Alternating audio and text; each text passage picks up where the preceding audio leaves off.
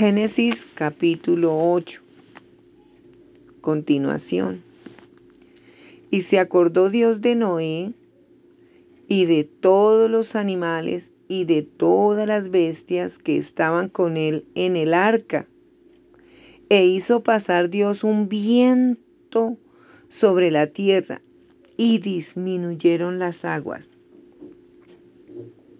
Y se cerraron las fuentes del abismo y las cataratas de los cielos, y la lluvia de los cielos fue detenida. Y las aguas decrecían gradualmente de sobre la tierra, y se retiraron las aguas al cabo de 150 días. Y reposó el arca en el mes séptimo, a los 17 días del mes, sobre los montes de Ararat. Y las aguas fueron decreciendo hasta el mes décimo. En el décimo, al primero del mes, se descubrieron las cimas de los montes. Sucedió que al cabo de cuarenta días abrió Noé la ventana del arca que había hecho y envió un cuervo, el cual salió y estuvo yendo y volviendo hasta que las aguas se secaron sobre la tierra. Envió también de sí una paloma para ver si las aguas se habían retirado de sobre la faz de la tierra. Y no halló la paloma donde sentar la planta de su pie, y volvió a él al arca porque las aguas estaban aún sobre la faz de toda la tierra. Entonces él extendió su mano y tomándola, la hizo entrar consigo en el arca. Esperó aún otros siete días y volvió a enviar la paloma fuera del arca. Y la paloma volvió a él a la hora de la tarde y aquí que traía una hoja de olivo en el pico. Y entendió Noé que las aguas se habían retirado de sobre la tierra. Y esperó aún otros siete días. Y envió la paloma, la cual no volvió ya más a él. Y sucedió que en el año 601 de Noé, en el mes primero, el día primero del mes, las aguas se secaron sobre la tierra y quitó Noé la cubierta del arca y miró. Y he aquí que la faz de la tierra estaba seca. Y en el mes segundo, a los 27 días del mes, se secó la tierra. Entonces habló Dios a Noé diciendo, Sal del arca tú y tu mujer y tus hijos, y las mujeres de tus hijos contigo. Todos los animales que están contigo de toda carne, de aves y de bestias, y de todo reptil que se arrastra sobre la tierra, sacarás contigo, y vayan por la tierra, y fructifiquen, y multiplíquense sobre la tierra. Entonces salió Noé y sus hijos, su mujer y las mujeres de sus hijos con él. Todos los animales y todo reptil y toda ave, todo lo que se mueve sobre la tierra según sus especies, salieron del arca. Y edificó Noé un altar a Jehová y tomó de todo animal limpio y de toda ave limpia y ofreció holocausto en el altar. Y percibió Jehová olor grato y dijo Jehová en su corazón, no volveré más a maldecir la tierra por causa del hombre, porque el intento del corazón del hombre es malo desde su juventud, ni volveré más a destruir todo ser viviente como he hecho. Mientras la tierra permanezca, no cesarán la sementera y la siega, el frío y el calor, el verano y el invierno, y el día y la noche. Vemos que las promesas de Dios se cumplen.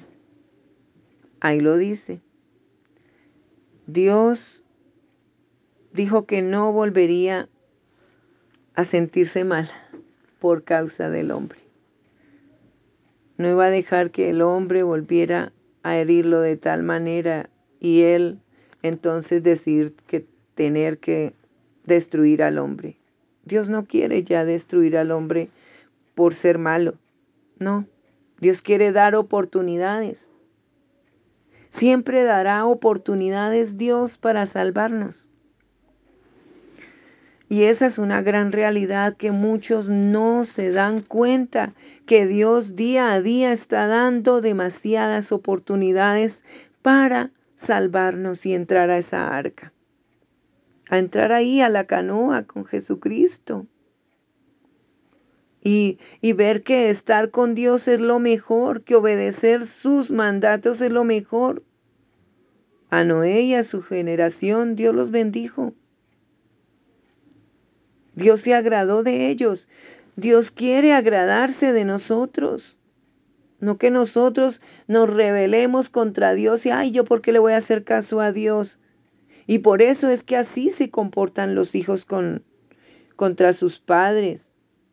Ay, yo ya crecí, yo ya tengo 18 años, yo ya soy mayor, yo ya puedo hacer lo que quiera y no quiero escuchar más sus consejos.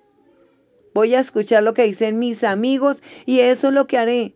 Voy a escuchar lo que dice mi novio y eso es lo que haré. Voy a escuchar lo que dice mi jefe y eso es lo que haré. Pero eso no es así. Esas son las voces de Satanás. Satanás sabe a quién usar para que tú no escuches la voz de Dios. Pero ¿qué hay en tu corazoncito? Dolor por lo que te hizo alguien y entonces, ay no, yo no le hago caso a Dios en perdonar a mi enemigo, yo no le hago caso a Dios en tener que amar a mi enemigo. ¿Por qué? Si me hizo mal.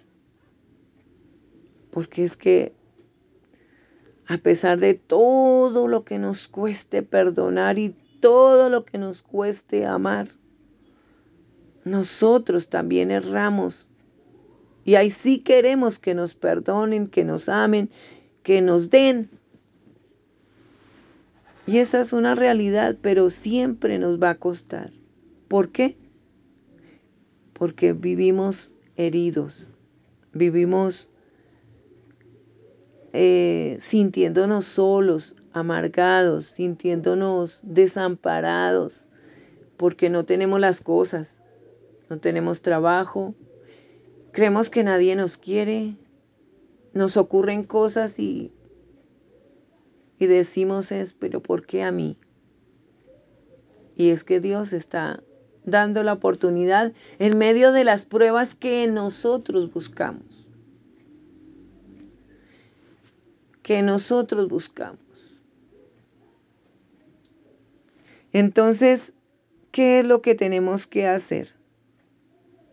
Tenemos que poner los ojos en Jesús, disponer que el Espíritu Santo sea el que controle nuestras emociones y entonces dejar que Él limpie nuestro corazón y nos ayude porque en nuestras fuerzas nos cuesta realmente amar y perdonar.